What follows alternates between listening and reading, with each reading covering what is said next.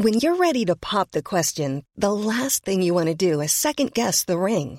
At Bluenile.com, you can design a one-of-a-kind ring with the ease and convenience of shopping online. Choose your diamond and setting. When you find the one, you'll get it delivered right to your door. Go to Bluenile.com and use promo code LISTEN to get $50 off your purchase of $500 or more. That's code LISTEN at Bluenile.com for $50 off your purchase.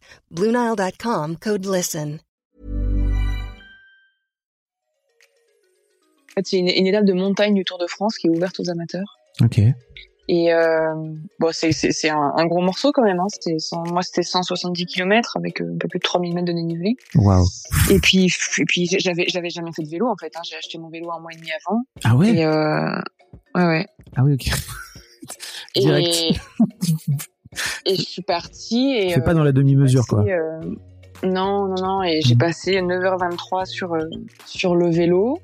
J'ai 9h20. même dû, j'ai même, j'ai même dû sauter des ravitaillements à la fin parce qu'il y avait la voiture balai qui était euh, à mes trousses et je Ouais. voulais vraiment finir cette course. Exécuté par qui. Fabrice Florent. Bonjour, bonsoir, bon après-midi à tous et bienvenue dans ce nouvel épisode d'Histoire de succès. Chaque jeudi, à partir de 6h du matin, je retrace avec une ou un invité son parcours de vie qui l'a amené à son succès depuis la petite enfance jusqu'à aujourd'hui. Je suis Fabrice Florent, dans la vie je fais des podcasts d'interviews et de discussions et je crée des contenus. Si vous aimez ce podcast d'ailleurs, allez écouter la bande-annonce pour en découvrir plus sur moi et sur mes autres podcasts. N'oubliez pas de vous abonner sur votre appli de podcast préféré, de mettre un cool commentaire et 5 étoiles au podcast sur Apple Podcast par exemple, et de partager cet épisode autour de vous s'il vous a plu. C'est le meilleur moyen de m'aider si vous aimez mon travail. Un grand merci à vous et bonne écoute. Paf, tout ce que tu diras à partir de maintenant sera intégralement retenu contre toi. Je plaisante. non c'est ok. Bon, alors, on est donc avec Marie Patouillet. Salut Marie, Salut. comment ça va? Euh, écoute plutôt bien. Marie, euh, pour euh, expliquer très rapidement ton parcours, et puis après on va revenir, euh, on va revenir ensemble dessus. Euh, tu es donc une, tu es une cycliste euh, euh, d'handisport, c'est ça, si je me trompe Mhm. pas, Ouais, euh, ça. dans laquelle tu excelles, hein, puisque tu es euh, vice-championne du monde, si je me trompe pas. Euh, double, ouais. Double vice-championne du monde, excuse-moi, pardon. non, il y a pas de souci. Aucune susceptibilité là-dessus, mais Et euh, t'es également euh, dans la vie en dehors de tes de, de, de te balader euh, sur ton vélo, en tout cas te faire, j'imagine ce qui est quand même beaucoup de kilomètres en vélo. Euh, t'es également médecin dans dans la vie. je suis également médecin généraliste. Ouais. Ok. C'est c'est super qu'on se retrouve parce que et j'espère que je vais avoir euh, euh, plein de sportifs. T'as été l'une des premières sportives que j'ai que j'ai dans le podcast parce que c'est c'est pas forcément des circuits tu sais que j'ai euh, habituellement donc ça me fait vraiment Mhm. plaisir de de t'avoir euh, et euh, on va on va reparler de tout ton parcours etc. Euh, la première question que je pose à tous mes invités c'est Marie à quoi tu ressemblais quand tu avais 7-8 ans? Euh, à quoi je ressemblais quand j'avais 7-8 ans Eh bien, j'étais une petite fille euh, blonde aux yeux bleus, très timide et, et réservée. Ok. Euh, J'aimais déjà beaucoup le sport. Euh, C'était un peu ma ma manière de m'échapper et puis de de m'exprimer et puis de régler mes comptes aussi parce que à cet âge-là, euh, je souffrais pas mal de, de on va dire de moqueries à l'école. Et, du coup, j'avais l'habitude de régler mes comptes sur le terrain de foot entre Ok. midi et deux. Pour- pourquoi tu pourquoi tu te faisais moquer? Bah parce que je suis née avec une, une malformation au niveau du pied et de la jambe gauche. Et, euh, et quand on a, enfin moi je sais que dans mon école on avait des cours de natation, donc euh, forcément quand on va à la piscine on se Ah oui. pieds nus. Et, euh, et c'est vrai que ça m'a valu quelques moqueries et, et à cet âge-là c'est pas forcément évident à encaisser. Et donc, Donc, tu on se renferme un peu quoi. Ok. Et donc tu te vengeais sur le terrain de foot?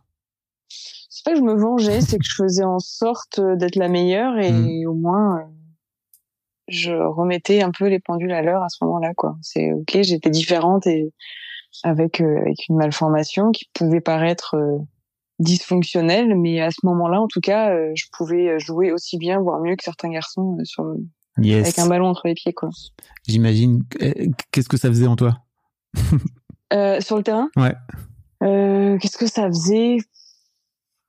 Franchement, il y avait surtout un côté libérateur. J'avais l'impression d'évacuer un peu toute la toute la rage que j'avais parce qu'on trouve ça injuste et, euh, et on comprend pas forcément pourquoi il y a, y a autant de méchanceté et euh, ça me libérait quoi. Et puis je prenais du plaisir hein, parce qu'il y avait un côté dépassement de soi que je commençais déjà à découvrir et à, à apprivoiser et à, et à apprécier. Ouais, et, mais en fait, ta, ta malformation pouvait te, te permettre de courir déjà à l'époque? À ce moment-là, oui. Euh, je, je, je, savais qu'elle se dégraderait et qu'un jour ce serait plus possible. Et c'est pour ça que pendant toute mon enfance, en fait, j'ai euh, j'ai choisi de découvrir tous les sports que j'avais envie de découvrir sans, sans me spécialiser dans un en particulier. Et c'est comme ça que je me suis retrouvée à skier, surfer, à jouer au hand, au tennis, à nager, à, ah ouais. à jouer au rugby, au volet, euh, et donc, à courir, à faire des footings, euh, du VTT, tout ça. Enfin, voilà, en fait, j'ai été faire euh, tous les sports qui m'intéressaient. Euh, et aujourd'hui, je le regrette pas parce que parce qu'il y en a plus d'un que je pourrais plus faire. Donc. Ouais. Et en fait, tu as grandi quand tu avais 8 ans, tu savais déjà que en fait, euh, tu pourrais à un moment donné ne plus réussir à courir, quoi. Grandi avec ça, quoi, avec cette euh, idée en ça, tête. Ça m'avait, ça m'avait, ça m'avait été dit. Après, je vais pas mentir, à ce moment-là, je l'avais totalement. Euh, J'étais dans le déni. Enfin, je voulais pas, je voulais pas l'entendre. J'espérais quand même que qu'il se trompait et que et que toute ma vie je pourrais courir. Ouais, et une fois que vers vers 25 ans, une fois que le, le, le chirurto euh, me dit que bah c'est soit le vélo soit la natation parce que parce que tout le sport avec course à pied c'est fini bon bah je suis obligée de l'accepter mais euh, T'avais quel âge? jusque là j'espérais que J'avais pas- 25 à peu près À 25 ans, ok. Ouais. ouais 25 26 je pense et euh, et à ce moment-là euh, j'espérais autre chose ouais. enfin avant avant que ce jour arrive j'espérais autre chose Et, et en fait, ça, ça devient d'où cette euh, cette idée de la compète? C'était que vraiment histoire de de remettre les pendules à l'heure après les moqueries, etc. Ou t'as des t'as aussi t'avais des parents, t'as des parents qui t'ont qui t'ont aussi un peu éduqué à la compète? Non, en fait, euh, petite, j'ai jamais fait de compétition. Euh, et et, et j'ai jamais été très compétitive, en fait, euh, pendant une bonne partie de mon enfance parce que, parce que je savais que je pouvais pas vraiment rivaliser quand on a une, enfin, quand je courais, je courais, enfin, mes, deux jambes couraient différemment, quoi. J'avais des appuis différents. Je savais que, que je pouvais pas, euh, même si je, me, je me surpassais pour essayer d'avoir mon meilleur niveau, euh, bah, en face, euh, c'était pas, entre guillemets, c'était pas juste quoi la rivalité. Donc, euh, plutôt que d'aller euh, d'échec en échec à vouloir euh, être dans la compétition, bah, je, je me contentais juste entre guillemets de me, me dépasser et d'être satisfaite de, de ma performance sans regarder celle des autres.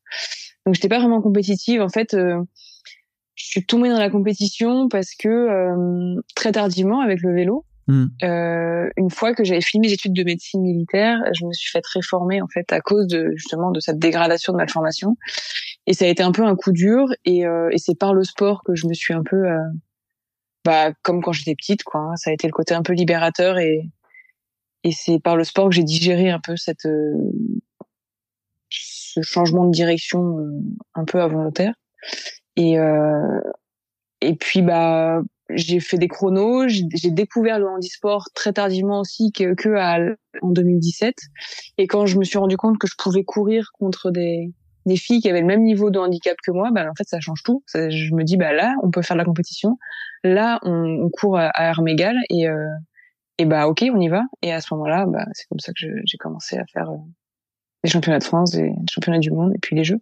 Ok, voilà, t'es allé très vite parce que je voudrais vraiment qu'on revienne sur ton sur ton parcours aussi qui t'amène à devenir médecin, euh, parce que tu Oui. tu décides euh, comment ça se passe en fait, qu'est-ce qui t'amène petit à petit à bah déjà t'as fait la santé navale, c'est ça?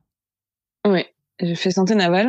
Euh, mais déjà, en fait, je voulais être médecin depuis toute petite. Ok. C'est, euh, j'ai euh, donc depuis que je suis née, j'ai un suivi orthopédique euh, qui a duré toute ma croissance. J'ai été suivie principalement par un seul, enfin par le même chirurgien, avec qui euh, je, je, je, lui faisais extrêmement confiance. euh, je prenais, enfin, j'appréciais même les, les, les consultations annuelles euh, parce que c'était à ce moment-là, je pouvais poser toutes mes questions. Je et, et c'était peut-être la seule personne qui pouvait vraiment me répondre donc euh, j'aimais vraiment ce moment et, et puis il m'a quand même très clairement euh, euh, amélioré ma qualité de vie jusqu'à mes jusqu'à mes 25 ans Euh, il, a, il a vraiment pris soin de, de toute cette malformation et, euh, et c'est vraiment lui qui m'a donné envie de faire médecine Euh, donc petite, je disais que je voulais être chirurgien orthopédique. Les plans ont un petit peu changé, mais euh, je suis quand même médecin. Ok, ok. Et pour... Et donc, euh, Pardon, oui, vas-y. Ouais, ouais. Et donc en fait, pourquoi, comment je me suis retrouvée à santé navale euh, En fait, euh, La santé navale, c'est une école militaire, on est d'accord. Ouais, en Ouais. fait, c'est c'est c'est un c'est l'école de service santé des armées alors qui est, qui, qui n'existe plus aujourd'hui. Maintenant, il n'y a qu'une antenne à Lyon. Avant, il y avait Lyon et Bordeaux et euh, aujourd'hui, euh, il n'y a plus que Lyon. Euh, en fait, quand je collège lycée, j'étais euh, un peu une on va dire une élève moyenne euh, et pas grand monde ne pariait sur moi et ne misait sur moi sur la réussite euh, sur ma réussite en médecine. Mm. Et euh, et j'ai dans un salon étudiant, j'ai découvert euh, bah du coup le, le- cette voie-là qui est la médecine militaire et, je, et pour moi ça me parlait. Je- il y a le côté militaire, je me dis qu'il y avait pas mal de sport et puis il y a le côté très cadré de l'armée et honnêtement j'avais besoin de cadre pour pouvoir réussir en médecine donc euh, je suis partie là-dedans et j'y suis restée dix ans jusqu'à la réforme après ma thèse. Tu es resté 10 ans? T'as fait 10 ans d'études. Ah oui, c'est ça? Oui. Bah ouais. Oui, j'étais en train de débloquer deux redoublé- j'ai- quand même redoublé ma première année de médecine, mais euh, du Oui, coup, comme tout euh, le monde à peu près. 1 plus, 9, 9 plus 1, euh, 10, voilà. Ah ouais, ouais, ok, putain. Parfois, ça m'étonne toujours. Je dis, ah oui, quand même, c'est très long. Mais oui, c'est très long. En même temps, Ouais. euh, c'est un peu le, c'est un peu le concept, hein, tu vois. Tu finis quand même par, euh, de médecin généraliste, c'est quand même, tu finis par, euh, par sauver les gens, quoi, tu vois. Donc, faut, faut connaître deux, trois trucs. ok, donc, donc tu, tu commences ta, tu commences ta carrière de médecin à l'époque. C'est ça? Ouais. Et, mais donc, euh, tu, tu me disais que tu, tu découvrais le, le handisport, vachement plus tard, c'est ça? C'est, c'est il y a, c'est il y a quelques années, c'est il y a 5-6 ans, c'est ça? Bah, je le découvre, en fait, quand je me fais réformer et quand on me dit que je peux plus courir. Et c'est quand je me dis que je peux plus courir que je prends vraiment conscience que mon corps n'est pas si fonctionnel que ça, dans sa globalité. Mm. Et du coup, bah, je fais mes recherches sur Internet. euh, et petit à petit, je tombe sur les textes officiels. Et puis, je comprends vite euh, que, euh, que, que avec ma information, je rentre dans la catégorie euh, C5 euh, du cyclisme. Et puis, euh, puis à ce moment-là, bah, c'est parti. hein. Je fais, je passe mes, mes classifications. Enfin, C'est quoi le, en commission de classification. c'est quoi le C5, pardon? Bah, en fait, euh, on est classé en fonction du niveau de handicap. Dans le cyclisme, ça va de C1 à C5. C1 étant la, catégorie la plus handicapée en termes de handicap fonctionnel. Et, euh, et C5 la moins handicapée. Ok. Et c'est assez ouf parce que de ce fait-là, tu co- comment tu passes de à 25 ans, tu te rends compte qu'en fait, comme tu dis, ton corps n'est pas aussi fonctionnel que ce que tu pensais. Euh, ok, donc en fait, je vais me mettre à je vais me mettre euh, au vélo. Il y a il y a une période, enfin je sais pas, il y a un moment de deuil pour toi où tu te dis ah bah en fait euh, merde, j'étais un peu dans le déni jusque là ou comment ça se passe? Ouais, ouais, il y, a eu un moment de deuil. Ça, c'est, c'est, indéniable. Et mais en même temps, j'ai cette volonté, cette faculté à pas, à pas. Enfin, en fait, je supporte pas trop rester dans dans dans l'inactivité, Mhm. dans, dans dans dans des choses un peu moroses et où euh, où euh, ouais, on broie un peu du noir. C'est pas trop ma mon tempérament. Et donc, euh, j'ai, j'ai à ce moment-là, j'ai une copine qui me qui m'offre un dossard pour faire l'étape du Tour en 2017. Euh, L'étape du Tour, c'est une, une, une course euh, d'amateurs hein, en cyclisme qui est, euh, en fait, c'est une, une étape de montagne du Tour de France qui est ouverte aux amateurs. Ok. Et euh, bon, c'est c'est un, un gros morceau quand même. Hein. C'était moi c'était 170 km avec euh, un peu plus de 3000 mètres de dénivelé. Waouh. Et puis et puis j'avais j'avais jamais fait de vélo en fait. Hein. J'ai acheté mon vélo un mois et demi avant. Ah ouais? Et euh, ouais ouais. Ah oui ok. Direct. Et, et je suis partie et C'est euh, pas dans la demi-mesure quoi. euh, non, non, non. Et j'ai Mhm. passé 9h23 sur euh, sur le vélo. 9h20. J'ai même dû, j'ai même, j'ai même dû sauter des ravitaillements à la fin parce qu'il y avait la voiture balai qui était euh, à mes trousses et je Ouais. voulais vraiment finir cette course. Et en fait, j'ai, ouais, j'ai passé 9h23 et quand j'ai, bon, le cadre était magnifique, il faisait hyper beau, il y avait des paysages de montagne, c'était, euh, c'était le, c'était autour du col de l'Isoire, Ouais. Briançon, tout ça, et euh, c'était, franchement, c'était splendide. Et euh, et arrivé là-haut, déjà, je, je me suis dit, ok. Euh, euh, enfin en fait je- j'ai retrouvé cette envie de me dépasser cette envie de me mettre des challenges sportifs et, et en fait j'ai retrouvé le plaisir surtout de refaire du sport chose que je pensais avoir perdu en perdant la course à pied en fait parce que je courais beaucoup enfin moi avant d'aller euh, à l'hôpital euh, travailler je j'allais toujours courir je faisais toujours un footing je enfin j'étais toujours en activité et j'avais vraiment du plaisir à, à, pratiquer la course à pied et là avec le vélo j'ai retrouvé ce plaisir là et en fait c'est à ce moment là où je me suis dit ok c'est bon je peux plus courir mais euh, le plaisir il est encore là il y a pas de souci ça va aller. Donc tu passes 9h23 sur un sur un sur un vélo et ça te dégoûte pas de au contraire tu, tu te dis ok ça c'est cool c'est ça que je veux faire dans la vie quoi. Enfin en tout cas bah, ouais alors après je, je, je, vais pas mentir hein, pendant ces 9h23 il y a, y, y a un moment je posais le pied à terre et, et, et je pleurais tellement c'était dur et tellement euh, je me suis dit mais qu'est-ce que tu fous là sans entraînement? Euh, dans ce putain de col. Je suis désolée pour le gros mot. Tu as le droit de dire putain. Hein. On dit, on dit putain ici si t'as envie de dire euh, putain. Tu peux y aller. Ah ok cool merci. oui. Mais euh, non en plus c'était vraiment ce putain de col parce que à ce moment-là j'en je, j'en pleurais et mais en fait quand on arrive là-haut et qu'on passe la ligne d'arrivée on ressent tellement de fierté et tellement de bonheur qu'on en oublie ces moments-là. Mais j'ai envie de dire, c'est un peu ce qui se passe dans le sport de haut niveau. On va pas se mentir. Il y a des séances, oui, j'en pleure en fait. parfois, je, je, parfois j'ai tellement mal, mais derrière le bonheur qu'on a à monter sur une marche de podium ou même à faire un, un record perso, euh, on en oublie ces moments un peu difficiles. Et ben là, c'est ce qui s'est passé. J'ai passé 9h23 et oui, pendant ces 9h23, c'était pas que du bonheur, mais à la fin, ce que j'en tire, euh, bah, c'est juste, euh, pour moi, ça a été euh, presque salvateur en fait. C'est, je me suis dit dans ma tête, ok, t'inquiète pas, tu peux plus courir, tu pourras plus courir, mais tu pourras faire plein de trucs. Et je savais pas ce que j'allais faire encore, mais je savais qu'il y avait des trucs qui m'attendaient.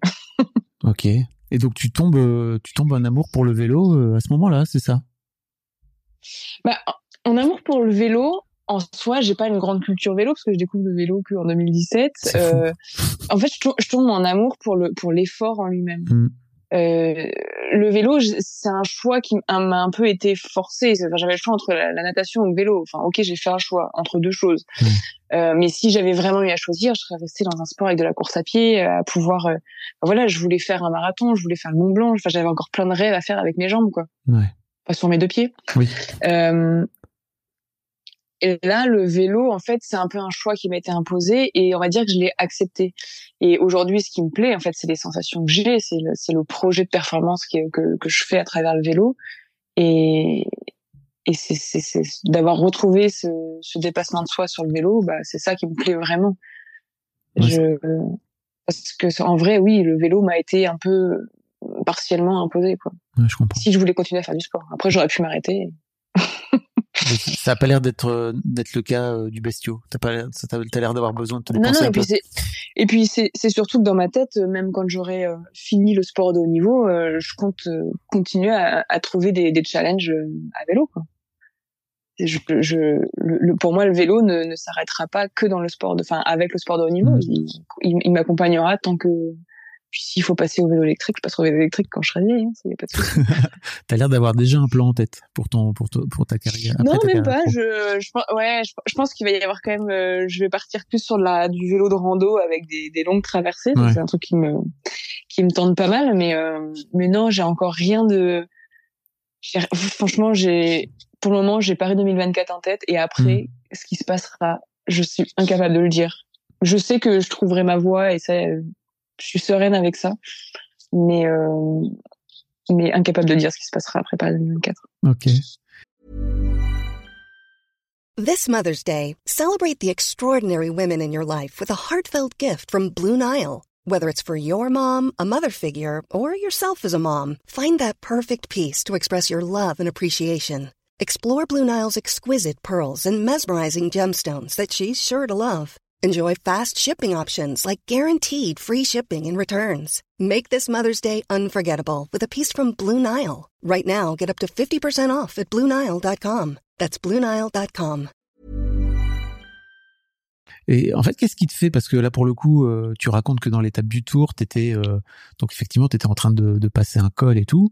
Et là, aujourd'hui, tout tes, toutes tes médailles et tes titres, t'es allé les chercher euh, sur sur de la piste. Alors pour les gens qui connaissent pas trop euh, le, le, cyclisme, euh, c'est c'est un comment dire, c'est un exercice qui n'a strictement rien à voir puisque vous êtes en train de, tourner en rond sur une piste pendant des pendant des plombes. Alors il y a quand même une, il y a quand même une médaille paralympique qui est sur route. Ouais une des deux, une bronzes, mais effectivement, la plupart de mes médailles sont sur piste. Euh, Bah, en fait, quand euh, je, je finis cette étape du tour, je me dis bon ok c'est bien, je l'ai fini, mais bon j'ai quand même mis un sacré temps pour la finir. Ce serait bien que je progresse, donc euh, j'ai intégré un premier club. Euh, et et, et dans ce club-là, cette année-là, on me dit que l'hiver, si je veux progresser sur la sur la route, ben il faut que je fasse de la piste. Et c'est vrai que c'est une bonne école, et donc j'ai fait de la piste. Et en fait, je, je, je suis tombée euh, totalement amoureuse du 500 mètres. Euh, même si j'ai pas du tout le, le gabarit et le profil euh, pour pour en faire, c'est c'est l'épreuve où je prends le plus de plaisir et euh, et c'est comme ça que je suis restée sur la piste. Et puis ensuite, euh, Donc le 500 mètres, en gros, bah, il y a les- il y a- pardon, j'explique, mais le 500 mètres, en gros, c'est Ouais. un, c'est une course qui est arrêtée, c'est ça? Ouais, 500 mètres départ arrêté. En fait, on est à- on est vélo bloqué dans la machine. Mm. Euh, Il y a le décompte 5, 4, 3, 2, 1. À zéro, la machine s'ouvre. Et là, bah, il faut que C'est un sprint. on aille le plus vite possible sur 500 mètres. Exactement. C'est l'équivalent d'un 100 mètres, euh, d'un 100 mètres à pied, quoi. Je dirais plus un 200. Ah ouais, ok, je dirais plus un 200 mètres en termes de temps de de- de- d'effort et on est sur 35, 36 secondes. Donc euh, même même un peu plus d'un 200 mètres quoi. Hmm. Mais euh, mais voilà donc je tombe vraiment euh, amoureuse de cette discipline. Et puis après bah de toute façon il, on va pas se mentir il y a une rencontre qui a qui a qui a, qui a tout changé euh, dans pour aller à la, à la recherche de ces médailles. C'est celle de mon entraîneur actuel qui est Grégory Boger Et alors, qu'est-ce qui, comment tu le rencontres? Euh, je le rencontre en arrivant euh, à ma deuxième année de, de pratique de vélo. J'arrive à, je rejoins l'US Créteil, donc l'Union sportive euh, cyclisme de Créteil. Et, euh, et, en fait, l'hiver, le, club organise une fois par semaine une séance à l'INSEP sur une petite piste euh, qui est au centre de la piste d'athlée couverte. Et là, Greg était là pour encadrer un peu les créneaux. Et, et au début, bah, il me conseille comme il conseille tout le monde. Et puis, et puis je vais faire une première compétition sur euh, ma propre. Enfin, c'était mon choix. Je, je, je, pars à Londres faire une compétition en e-sport. Et puis là-bas, euh, même si ma course euh, techniquement était assez catastrophique, je fais quand même un chrono euh, qui me permet de, de, de me sélectionner pour les championnats du monde. Et, et de là, bah, il il enfin, il me donne un peu plus de conseils, il me guide un peu plus. Et puis à ces championnats du monde là, donc c'était en 2019 euh, à Appledorn, je fais médaille de bronze aux 500 mètres. Et à partir de cette médaille de bronze là, bah, je me souviens encore, euh, je rentre, et il me dit bah c'est quoi l'objectif, c'est Tokyo? Je dis bah franchement, je enfin oui, je pensais pas que Tokyo, enfin que les Jeux paralympiques se présenteraient à moi euh, aussi rapidement. Dans ma tête, je m'étais dit si j'en fais, ce sera plutôt Paris. Mais là, avec euh, avec ce que je venais de faire au championnat du monde à Appledorn, effectivement, ça paraissait dommage de se priver de Tokyo. Et on est parti comme ça euh, à l'aventure pour pour Tokyo quoi. Comment tu te rends compte que, depuis, euh, pardon, excuse-moi, mais comment tu te rends compte te- que tu te rends compte, pardon, que tu as un niveau mondial? Parce que là, tu vois, j'ai l'impression que deux ans auparavant, tu savais, euh, tu savais même, enfin, tu montais pas sur un vélo, quoi. C'est com- c'est complètement fou. Euh, bah en fait j'ai mis beaucoup de temps à le réaliser. Je pense que je l'ai vraiment réalisé quand euh, j'ai fait mes deux titres de vice championne du monde euh, l'année d'après à Toronto, enfin à Milton exactement, euh, au Canada, où je fais vice championne du monde du 500 et vice championne du monde de l'Omium. L'Omium c'est euh, une épreuve qui regroupe le 500 mètres, un 200 mètres lancé, la poursuite euh, de 3 km et un un scratch de, deux ki- de 10 km, c'est une course en peloton. Ok. Et, euh, et en fait, c'est vraiment à ce moment-là où, euh, où je, je commence à me rendre compte que, euh, que je peux avoir un niveau, euh, un, un très bon niveau mondial. Et euh, mais ça prend du temps de, le réaliser, surtout quand tout va euh, aussi vite. T'as- Est-ce que tu as des aptitudes particulières euh, qui font que tu, tu pédales plus vite que, que les autres? Qu'est-ce qui se passe? Euh, alors physiquement, je, je- alors euh, j'ai des données qui sont bonnes. Ouais. Euh, je, mais je pense que une, enfin, ce qui explique en tout cas mon progrès, mes progrès assez euh, assez rapides, c'est que bah, quand on donne une consigne, quand Greg me dit un truc sur le bord de la piste, en fait, c'est intégré dans la minute qui suit. Ah. Et euh, et en fait, j'intègre très rapidement les les, les informations. Euh, je vais pas mentir, mais mes connaissances de médecin m'aident aussi beaucoup. Mes connaissances anatomiques, euh, Mm. ça change tout quand on comprend un mouvement, quand on, on sait quel muscle on utilise. Bah, le cerveau visualise visualise beaucoup mieux et, et ça ça rend beaucoup plus efficace l'entraînement. Donc donc il y a ça et puis après j'ai une détermination qui est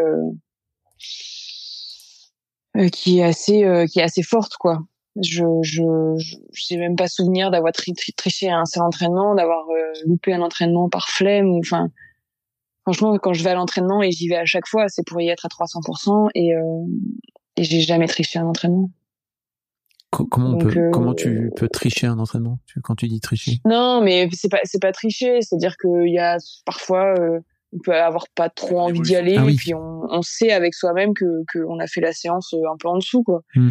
On n'a pas euh, été chercher la limite qu'il fallait aller chercher donc et ça c'est vrai que ça ça m'arrive pas. C'est mais c'est un peu euh, notre terrain d'entente avec Greg, c'est-à-dire que bah, si je viens à l'entraînement, c'est pour c'est pour faire le job à fond, quoi. C'est pas pour euh, entre guillemets faire semblant de le faire.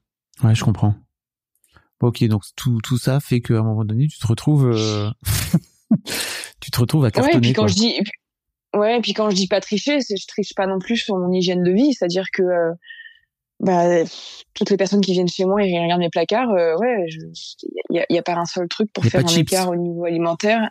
Bah, il y en a si jamais je fais un apéro, mais elles sont pas pour moi, quoi. c'est vraiment par politesse euh, pour pas déprimer les invités, mais, mais euh, franchement, il y a pas, il y a pas, une, enfin, il y a pas une goutte d'alcool, il y a pas un soda, il y a, y a rien, enfin. Et pareil sur, sur le sommeil, je suis, je suis hyper réglo, enfin. Je, non, franchement, je mets tout en œuvre pour pour pour que ça se passe bien. Tu sais, c'est assez fou parce que souvent les, les sportifs euh, de haut niveau, euh, la plupart du temps, ils sont repérés euh, dès le plus jeune âge. Euh, ils suivent, tu sais, les le l'INSEP ou je ne sais pas quoi. Et en fait, arrivés à 30 ans, en fait, ils sont au top de leur carrière. S'ils ont une vie d'athlète derrière eux qui est qui est ultra régulée, etc. Et j'ai l'impression que pour toi, ta vie, elle a basculé en en, en l'espace de deux ans. Je, je, me trompe ou pas?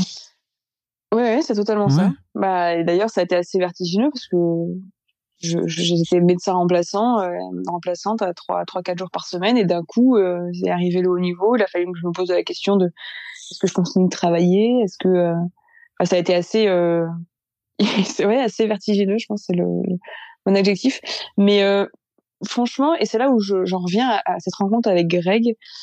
Euh, ouais, donc en fait Grégory Boger pour expliquer y a, y a, y a... pour expliquer un petit peu mais Grégory Boger il est enfin c'est c'est un grand nom de du, du cyclisme sur piste français quoi. C'est dans les ouais. années c'est ça? Oui il a, il a il a une dizaine de médailles ouais. de champion du monde et euh, et, deux, et deux deux titres de vice champion olympique. Ouais. Quand tu à Londres donc euh, non non et, et, et euh, et en fait, c'est cette rencontre qui a vraiment tout changé parce que lui, franchement, morphologiquement parlant, et puis mes premiers tours sur le vélo, je pas, enfin, entre mon premier 500 mètres et mon 500 mètres d'aujourd'hui, il y a quasiment 10 secondes d'écart. Donc effectivement, wow. quand je, et sur, sur un sprint, c'est énorme. Et quand euh, et quand euh, je fais mon premier 500, personne n'aurait pu dire moi celle-là, je vais la sélectionner dans mon club et je vais l'emmener sur les podiums des Jeux para. C'est sûr. Jamais, jamais. C'est pas. C'était. Je je j'ai encore la vidéo de ce départ, mais même moi quand je le quand je le regarde, je me dis mais comme enfin. Il y a, il y a un monde entre les deux, c'est pas les mêmes personnes, c'est pas possible. Et, euh, et en fait, j'ai eu cette eu cette chance de tomber sur Greg qui lui en fait a juste enfin en gros on m'a juste posé la question de dire mais tu veux faire quoi? Si c'est le 500 qui te plaît ok bah c'est le 500 on s'en fiche que t'aies pas des grosses cuisses. On s'en fiche que que que que t'aies pas le, le, profil pour faire ça. Si c'est ça qui te fait plaisir si t'as envie d'y aller sérieusement si si t'es prête à pas tricher à être exigeante et à et, à être rigoureuse dans, dans ce projet, ben on y va. Et en fait, c'est grâce à lui parce que il m'a pas il m'a pas collé l'étiquette, il m'a pas rangé dans une case euh, que je que j'en suis là en fait. Parce que je rentrais dans aucune case au début, enfin ou alors je rentrais dans la case de sport loisir et puis très bien, et mmh. on en reste là. Ouais, oui, c'est ouf. Et toi, tu t'es, toi, tu t'es prise au jeu, quoi, vraiment de, comme je te disais, s'il y a un truc un peu qui me fascine de, de ok en fait en deux ans ta vie elle a basculé et tu t'es transformé en sportif de haut niveau là où effectivement dans les, les j'imagine les autres sportifs euh, les autres sportifs ils, ils, sont ils sont limite programmés pour ça depuis le plus jeune âge quoi. Ouais. Toi t'as après ouais après cette bascule elle est arrivée à un moment on va dire où il y a une certaine maturité aussi. Enfin j'avais fini mes études j'étais rentrée dans ma vie d'adulte. Euh, du coup je pense que la bascule elle est elle est plus facilement gérable en termes d'émotions, en termes, on contrôle un peu plus de choses. Enfin, on n'est pas quand on commence jeune, il y a toute l'adolescence à gérer. C'est peut-être Mm. différent et peut-être ce qui rend le passage et la bascule un peu plus efficace euh, à cet âge-là. Ah ouais, mais tu vois, je me disais d'un euh, autre côté, t'avais terminé tes études euh, de médecin, tu pouvais te dire bon bah ça y est, en fait je vais avoir ma, ma petite carrière tranquille de médecin généraliste et tout. Et non, tu t'es dit non non, je vais je vais me transformer en championne de, de vélo quoi. Bah, en fait, je reviens à cette rencontre, mais quand vous avez quelqu'un avec Ouais. un palmarès aussi important, qui a un bagage d'expérience aussi riche, et qui en plus vous dit, bah, moi, je suis OK pour te le transmettre, bah, ça aurait été du gâchis de ne pas y aller, quoi. Ouais, j'imagine. Euh, pour moi, c'était. Alors, j'ai mis du temps à me sentir légitime de pouvoir recevoir euh, euh, tout, tout, toute son expérience. Euh, ça m'a pris quelques mois. Au début, je me disais, mais qu'est-ce qui lui prend de s'intéresser à. Enfin, de, de, de, de, de vouloir m'accompagner comme ça. Et puis, euh, puis maintenant, bah, maintenant, c'est OK. Ouais, ouais. Mais, euh, mais euh, non, je pouvais pas passer à côté de ça. Et puis, et puis de toute façon, j'ai besoin de challenge. Donc euh, moi, il y avait un côté un peu angoissant de me dire que bah ça y est, j'avais ré- réalisé mon rêve d'être médecin et bah, maintenant euh, c'était tout tracé. Euh, bah pff, non, j'étais pas encore prête à ça quoi. Mm. il me fallait, il me fallait d'autres aventures. Il me fallait euh, et en fait celle-là, elle est tombée à pic. C'était, euh, je pense que c'était un rêve euh, enfoui de, de, de- que j'ai enfoui de, dès ma, plus jeune enfance euh, de, de- du sport de haut niveau. Je pense que c'était quelque chose qui me faisait rêver, mais par ma malformation et parce que je connaissais pas le milieu paralympique, bah, je me disais que dans tous les cas, j'y avais pas accès et que ça servait à rien de perdre du temps à rêver euh, à devenir sportif de haut niveau. Et, euh, et il s'est vraiment révélé quand j'ai découvert l'univers du l'univers paralympique et que et que en fait si ce rêve il était réalisable et que bah peu importe le moment où il se présentait à moi, euh, si je pouvais et si j'étais ok euh, pour tout mettre en œuvre pour y arriver, bah feu quoi. Et c'est ce qui s'est passé. Ah ouais. Et c'est c'est aussi pour ça, j'imagine que que les que les JO euh, paralympiques sont importants, c'est que ça donne aussi, j'imagine, une une fenêtre que à laquelle tu n'avais pas accès quand tu étais plus jeune, c'est ça? Parce que c'est dit impossible oui, c'est ça. Hmm. Oui. Non, non, c'était, je, je, ouais, pour moi, je, je, connaissais pas, donc euh, c'est compliqué de se projeter euh, dans un milieu, euh, dans un univers qu'on connaît pas. Ouais, c'est sûr. On, on va reparler un peu parce que effectivement, t'étais à Tokyo, euh, t'étais à Tokyo pour les pour les Jeux paralympiques. Mais comment tu fais aujourd'hui pour pour réussir à associer ta ta vie professionnelle de médecin? Parce que tu continues à exercer, j'imagine? Euh, je continue à exercer euh, un jour par semaine. Ok. Pourquoi tu ris? Euh, je m'étais arrêtée euh, parce que ça me paraît ridicule quand je dis ça, mais en même temps, je, je- physiquement, je peux vraiment pas donner plus. Ouais. Euh, et il y a même des semaines où je me dis que c'est c'est parfois même trop euh, parce que du coup, c'est quand même des temps de récup que j'ai pas. Et, euh, et ça m'étonnerait pas que l'année des Jeux, euh, je m'arrête encore de travailler. Ok. Mais par exemple, au mois de mars 2021, je me suis totalement arrêtée jusqu'au jeu pour euh, pour finir ma préparation en, en- me consacrant uniquement au vélo. Quoi. Oui, parce que le, le vélo te prend tout ton temps, j'imagine, de te préparer comme ça. C'est Bah, c'est un sport qui c'est un sport qui demande pas mal de- d'entraînement et, et puis qui demande aussi beaucoup de récupération. Enfin, en fait, euh, voilà, dans le sport de haut niveau, la récupération est aussi importante que l'entraînement et c'est pas parce qu'on arrive à caler toutes ces séances d'entraînement euh, parmi euh, des zones de travail que euh, on est performant derrière. Si on n'a pas le temps pour récupérer, ça sert à rien. Quoi, le corps, il a pas le temps de digérer et euh, il y a rien qui se passe sur le vélo, donc il fallait que j'accepte euh, de prendre du temps pour pouvoir euh, bah, faire ma sieste entre mes deux séances d'entraînement de la journée, de pouvoir dormir, de pouvoir euh, que mon jour off ce soit vraiment un jour off et pas un jour où je suis euh, derrière un bureau et, et où mon cerveau euh, tourne à 10 000 pendant toute la journée. Mm. Donc, euh, donc voilà. Et donc, comment tu te retrouves au jeu, au, au jeu de Tokyo? Il y a des, il y a des, comment dire, il y y a des sélections, pardon. Oui, en fait, euh, bah, l'avantage de faire des, des, des épreuves chronométrées, euh, c'est que euh, c'est qu'on fait des, il y a des minima qui sont prédéfinis et puis bah de toute façon en faisant mes en faisant mes deux titres de vice championne du monde, euh, alors pas en 2021 parce que nous ils ont été annulés, mais l'année, enfin du coup les derniers championnats du monde avant les Jeux, bah je fais deux, deux titres de vice championne du monde, du coup c'était euh, la sélection était assez évidente. Ok. Ouais, génial. Et qu'est-ce qui se passe dans, qu'est-ce qui se passe dans ta tête euh, quatre ans après être monté pour la première fois sur le vélo de te retrouver euh, sur les Jeux paralympiques, c'est quand même fou. Bah ouais, c'est fou, mais en même temps, je me dis que c'est pas fini. Euh, C'était incroyable. Mais en fait, dans ma tête et depuis le début, euh, je sais pas pourquoi, mais ce sera à Paris où je serai vraiment prête.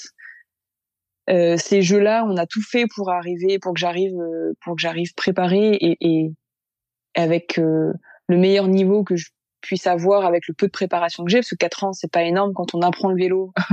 enfin, on apprend le vélo de piste, enfin sur piste et sur route euh, quatre ans euh, auparavant. Arriver aux jeux performantes, c'est euh, ça relève, enfin c'est un, un challenge assez euh, assez relevé. Et en fait, pour moi, c'est qu'une étape euh, pour Paris, quoi. Ce sera à Paris que je je, je m'exprimerai pleinement sur le vélo. Ok. Donc, tu as gagné une, une médaille de bronze, c'est ça? À Tokyo Deux médailles de bronze. Deux, mais pardon. Deux et dont euh, ouais finalement. et dont euh, et puis une, une très belle quatrième place euh, sur le 500 mètres. ok. Ouais, donc et là, ton objectif, c'est tu dis, ok, pour euh, pour Paris, je serais je serais prête à à aller chercher la médaille d'or, quoi. C'est ton ambition, en tout cas, c'est ton objectif? Euh, pour Paris, mon objectif, c'est d'aller chercher euh, mes plus beaux chronos. Et, euh, et si je vais chercher ces chronos-là, euh, ouais, ce sera une jolie médaille dorée euh, que j'espère décrocher. Mais j'ai, j'ai, du mal à parler de médaille parce que pour moi, la médaille, c'est ce qui arrive après la course. Une fois que moi j'ai fait ma course, une fois que toutes les filles ont fait ont fait leur course. Et du coup, ça veut dire qu'on est déjà après, en fait. Euh, alors que ce qui compte, c'est ce qui va se passer sur le moment, c'est ce qui va se passer pendant ma course. Et, et à ce moment-là, pendant ma course, ce qui va compter, ça va être mon chrono. Donc euh, je- en- là, pour le moment, je pars vraiment euh, avec l'objectif de faire euh, le meilleur chrono qui soit. Et si les filles sont meilleures que moi, elles sont meilleures que moi, je pourrais que Oui. les féliciter. Mais par contre, il faudra qu'elles viennent me battre, ça, y a pas de souci. il faudra qu'elles s'accrochent. Mais oui, c'est intéressant parce qu'effectivement, c'était pas, c'est vraiment une course contre toi, quoi, finalement. Le, le Non, et puis ouais, et puis de, et puis c'est surtout que de de pas voir que par la médaille, ça permet aussi de de bah, d'analyser aussi ce qu'il y a autour, les émotions qu'on peut ressentir. Enfin, moi, sans mentir, le meilleur souvenir que j'ai des Jeux, c'est ma quatrième place sur le 500 mètres, parce que le chrono que je réalise, c'est c'est c'est le meilleur chrono que j'ai jamais fait et qu'il est incroyable. Alors oui, il y a trois filles devant moi qui sont meilleures et bravo à elles. hein, Je, elles font une perf exceptionnelle, mais je suis tellement fière de ce chrono-là que euh, et j'ai pris tellement de plaisir sur cette course-là que ça reste mon, mon meilleur souvenir. Ouais. Alors qu'on dit souvent que la quatrième place, c'est la plus, c'est la plus terrible parce qu'elle est pas dans le palmarès, quoi.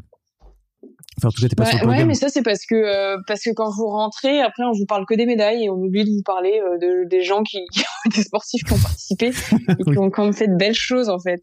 Ça, c'est un- je sais pas si c'est lié euh, aux médias français, mais Bah, je, je sais pas, je crois que c'est tous les médias, non? Je sais pas trop. euh. Mais, c'est- mais t'as mais raison. c'est dommage de pas de de, de pas explorer euh, les, cette aventure olympique et paralympique sous un un autre angle que par euh, celui des pas- que par celui des médailles. Quoi. Ouais. Et plutôt de la performance individuelle par rapport au temps, euh, au, enfin, par rapport à, ta- par rapport à ta carrière en tant que telle, quoi. Je comprends. C'est ça que tu veux dire? Hmm. Ouais, c'est ça. Ok. Et qu'est-ce que je voulais te demander aussi? Il y a, ton attaché de presse qui m'a dit que euh, tu étais, très impliqué autour de la lutte contre la sédentarité des enfants. Euh, ouais, c'est vrai que je, vais pas mal dans les. Bah, à chaque fois qu'il y a les semaines olympiques, paralympiques, et puis en même temps, en dehors, euh, je vais pas mal dans les écoles pour discuter un peu avec les enfants, pour discuter sur le handicap et euh, sur le sport. Et effectivement, euh, bah, on apprend. Je pense que c'est dès le plus jeune âge qu'il faut apprendre que euh, qu'il faut bouger, que l'activité physique c'est bon pour la santé, le moral. Ça a plein d'effets positifs et c'est surtout que je parle, moi j'ai envie de parler du handicap à ce moment-là aussi parce que c'est de faire passer le message que même si on a une, on va dire une particularité physique, qu'on est un peu limité dans nos mouvements, mais en fait euh, il y a toujours une possibilité d'adapter et de trouver un sport qui nous correspond et très rares sont les situations où euh, où aucun sport n'est possible. Ok. C'est aussi l'occasion de sensibiliser les gamins euh, à respecter les autres? Par rapport à ton histoire à toi où tu t'es fait moquer? Euh, non, Non? Bah déjà, non, déjà, c'est faire comprendre que n'importe qui, peu importe son handicap, peut prendre du plaisir en faisant du sport. Hmm. Euh, je pense que ça c'est le, le, le premier point et, et que c'est vraiment essentiel. Après, ça, moi c'est mon histoire personnelle et c'est par le sport que que je que je m'exprimais et que je libérais un peu euh, une certaine rage ou frustration. Mais il y a plein d'autres moyens. Ça peut être le dessin, ça peut être la musique, ça peut être il y a plein de choses. Enfin, on, on peut euh, on, on peut évacuer euh, les moqueries par euh, par plein d'autres moyens. Ça peut être la lecture, l'écriture, enfin n'importe quoi, enfin, tout, tout, tout- tout ce qui nous fait du bien en fait.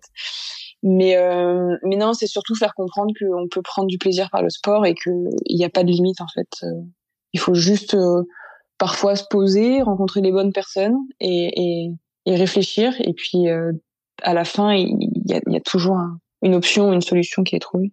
Ouais, ouais. Euh, je sais pas trop si t'as envie de. Est-ce que t'as envie de parler de féminisme ou pas? Parce qu'on est le 8 mars. Ouais, ce serait pas mal. Ah, ça serait pas mal. J'ai cru C'est pas mal parce qu'il y a encore quelques, il y a quelques, il y a quelques, quelques progrès à faire encore. Non, je vois pas de quoi tu parles, pas du tout. De quoi tu parles? La société est parfaitement égalitaire, voyons. Qu'est-ce que tu racontes? Ouais.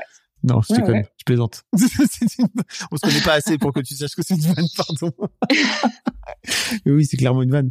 Euh, non, non, non. ouais, Qu'est-ce que parce que je, t'ai vu faire quelques sorties sur euh, sur le sexisme, etc. dans le vélo aussi. Euh, oui, oui, oui, oui, oui, oui.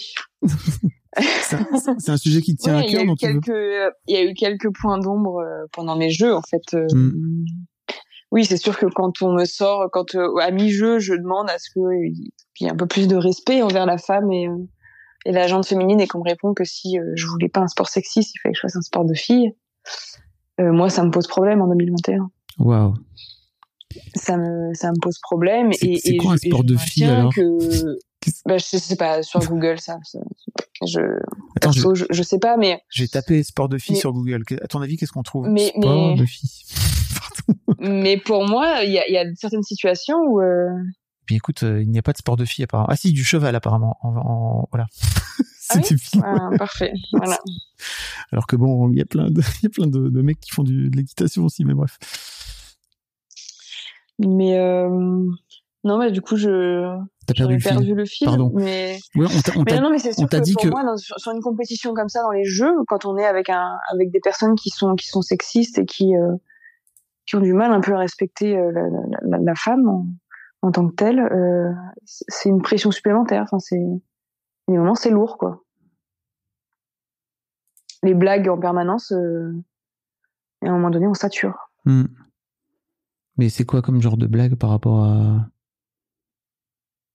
Bah, là, j'en ai, j'en ai plus trop en tête, mais Ouais. je vais vous prendre, un, enfin, je, prendre un exemple. Je, euh, des athlètes euh, sont déçus de leur course, ils descendent de la piste en pleurant. Euh, on va me dire ah les pauvres, c'est la première fois qu'on les voit pleurer. Moi, à mi à mi-jeu, il y a un moment donné où je vais craquer parce que parce que j'en peux plus de ce sexisme, j'en peux plus de de certaines de certaines choses et euh, et en plus j'étais assez isolée en, en tant que femme parce qu'il y avait pas de aucun au- aucun personnel féminin euh, dans le staff.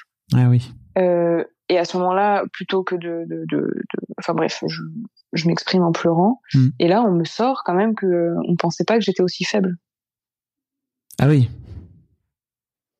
C'est, toujours, c'est compliqué de montrer des émotions dans, enfin, enfin, en tout cas, quand t'es une femme, c'est compliqué de montrer des émotions dans le sport parce qu'on te catégorise tout de suite comme, euh, comme faible, quoi. Ouais, ça montre bien la différence de, Mm. de traitement entre les deux, quoi. Un, Mm. un mec, un, un sportif qui pleure, bah le, le pauvre, euh, quand même, il pleure, quoi. Mm. Une nana qui pleure, enfin une sportive qui pleure, euh, bah pff, passe pour la chieuse, quoi. Donc euh, Ouais, et comme tu disais, il y a pas beaucoup de, il a pas beaucoup de staff. euh, Enfin, le staff est pas, est pas très, est pas très mix, quoi. ah pas du tout, non. Mm. Ok. Euh, est-ce qu'il y a des sujets sur lesquels je t'ai pas amené, dont tu aurais aimé causer? Non, je crois qu'on a parlé, euh, Tu m'as, tu, à peu près tout abordé, hein. tu m'as raconté euh, que après, après Paris 2024, tu pourrais, tu, tu ferais plutôt de la, de la rando, c'est ça? L'autre rando? Bah, je sais même pas. Ça, se trouve, je, je- en fait, je sais, je sais pas du tout ce que je ferai après Paris 2024. Ok. C'est, euh, je reste ouverte à toute, euh, à toute envie et à tout projet qui pourrait se présenter ou se construire. Ouais, trop bien. Bah, Marie, merci beaucoup. C'était vraiment très cool. Bah, avec plaisir. Euh, oui, c'était très agréable. Je mettrai sur euh, sur Insta euh, parce que c'est quoi l'endroit où on peut te retrouver, te suivre le plus, où tu viens mettre des trucs et tout? Insta, c'est ton Insta. Ok. Ouais. Eh bien, écoute, je mettrai le, je mettrai le lien sur Insta et puis, euh, euh, bah, écoute, euh, j'espère qu'on qu'on se retrouvera euh, après Paris 2024 euh, pour pour une interview. Tu me raconteras un peu ton succès et ta médaille d'or, ou alors en tout cas ton meilleur temps de tous les temps, parce que ça aussi, ça peut être cool. J'ai bien compris le, j'ai bien compris le message. Ouais. C'est ça. Trop intéressant. Non, mais c'est ouais, mais, mais parce que ça- mais c'est pareil de, de parler médaille, c'est ça, c'est une pression supplémentaire. Mhm. Alors qu'en soi, une médaille, bah, ça, ça dépend aussi des autres et on contrôle pas les autres. Donc, euh, à quoi bon perdre de l'énergie à essayer de contrôler ce que vont faire les autres, alors qu'on peut déjà juste contrôler ce qu'on peut faire soi-même. Et euh, et au moins, euh, je pense qu'on sera plus performant, enfin qu'on est plus performant en se concentrant que sur sa performance à soi. Et puis après la course, bah, on regarde ce que font les autres. Et, mais au moins, on aura fait déjà notre course, quoi Ouais, c'est hyper sans pression. Enfin, sans pression euh, supplémentaire qui pour moi n'est pas très utile. Ouais, ouais, je comprends. Autant, autant s'en décharger le plus Voilà. possible euh, avant un grand événement comme ça et quatre ans de préparation, quoi. Ouais, De garder, que, le- Exactement. de garder que le meilleur. Euh, merci beaucoup, Marie. C'était super. Mais avec plaisir. Ouais. Je te souhaite une belle fin de journée. À plus. Oui, à toi aussi. Salut. Salut. Merci beaucoup pour votre écoute. Avant de nous quitter, si vous avez aimé ce podcast et cet épisode, merci de lui mettre un commentaire sur Apple Podcast et 5 étoiles de préférence. C'est le meilleur moyen de le faire connaître. Vous pouvez faire comme Macha Chose qui a écrit comme toujours avec les podcasts de Fab Florent, on a l'impression d'être une petite souris. Les invités sont intéressants, tout comme leur parcours de vie. On rit, on s'interroge, on apprend, et on apprend aussi sur soi. Merci Fab, tes podcasts sont inspirants. Eh ben merci beaucoup, ça fait plaisir. Et si vous voulez faire comme elle, vous vous rendez sur Apple Podcast et vous cherchez Histoire de succès directement dans votre appli ou sur votre ordinateur. Merci beaucoup à vous et rendez-vous jeudi matin à la même heure à partir de 6h du matin dans votre appli de podcast pour un nouvel épisode d'Histoire de succès. Here's a cool fact a crocodile can't stick out its tongue. Another cool fact you can get short term health insurance for a month or just under a year in some states. United Healthcare short term insurance plans are designed for people who are between jobs, coming off their parents' plan, or turning a side hustle into a full time gig. Underwritten by Golden Rule Insurance Company, they offer flexible, budget friendly coverage with access to a nationwide network of doctors and hospitals. Get more cool facts about United Healthcare short term plans at uh1.com.